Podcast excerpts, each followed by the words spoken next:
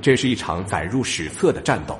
解放军一个连的战士在距敌人阵地前一百三十米远的一个小山头上潜伏了七天七夜，竟然没被发现。在这期间，越军还时不时的用机枪大炮进行火力侦察，甚至还派人过来查看。更令人不可思议的是，他们被发现后与近在咫尺的越军激战了十天十夜。尽管他们用大炮翻炸步兵集团冲锋，都被他们一一击退，竟然还打出了未损一兵一卒，全身而退的神奇战绩。那么，这究竟是一场怎样的战斗？战士们是如何做到的呢？这又是一个怎样的山头？为何执行如此长的坚守任务呢？今天就让我们一起去号称八十年代的上甘岭上看看传奇的钢七连是如何创造轻步兵之王的神话战绩吧。制作视频不容易，您的支持是我们的最大动力，请长按点赞并关注支持下。我在这里先谢谢各位朋友了。朝鲜战场上的上甘岭可谓是家喻户晓，在长达四十三天的战斗里，联合国军为了拿下这个仅有三点七平方公里、两个连级防守的小山头，竟然动用了步兵六万余人、大炮三百余门、坦克一百七十多辆、飞机三千多架次。志愿军击退敌人九百多次冲锋后，成功守住了山头。当然，这次战役的胜利，除了志愿军巅峰的坑道战术外，还有一个重要的原因就是后方为其朝夕相守的武圣山。这一点与我们今天要讲的八十年代的上甘岭有着异曲同工之妙。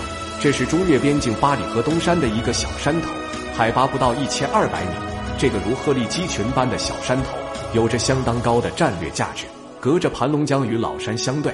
居高临下，可通视越方数十公里，包括越军进攻老山的动态都能看得一清二楚，是炮兵理想的观察所，曾被誉为炮兵之眼。那么，一个有着如此高的战略之地，为何敌我双方在开始时都被忽略了呢？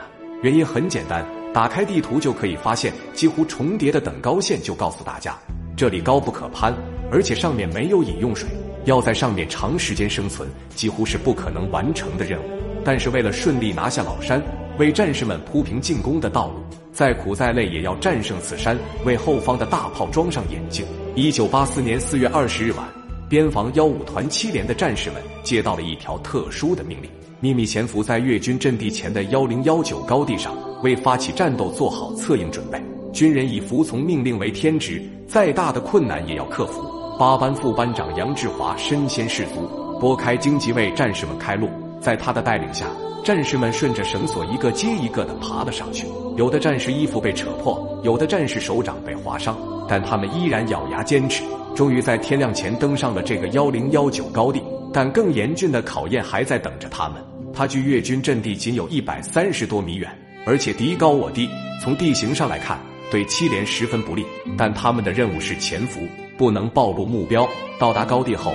首先要做的就是修建隐蔽工事，但不能发出一丝响声，所以只能用铁锹轻轻的铲，有时还会用手将泥土一点一点的抠出来。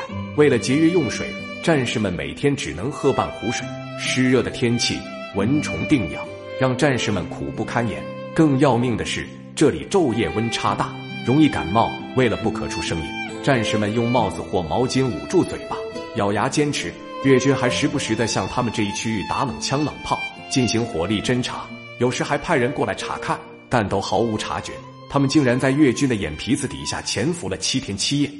当然，在此期间，后方的炮兵阵地并未闲着，无论是白天还是黑夜，天津还是下雨，只要七连传来敌方运动变化的消息，大炮就及时修订坐标，在一分钟之内精确的将炮弹送入敌群，为山头上的战士们保驾护航。七连的战士们也在进攻老山前，为后方的炮火提供坐标，清除越军的阵地目标雷障区，为步兵进攻老山开辟了通道。四月二十八日，老山收复战正式打响，随着数百门大炮发出惊天动地的呐喊，兄弟部队在他们的指引下，仅用了几个小时就拿下了老山的主峰。当然，我军的炮火像是长了眼睛似的，引起了越军的怀疑，多次想登上幺零幺九高地。但都被后方的炮火击退，直至五月六日才确认我军已占领这里。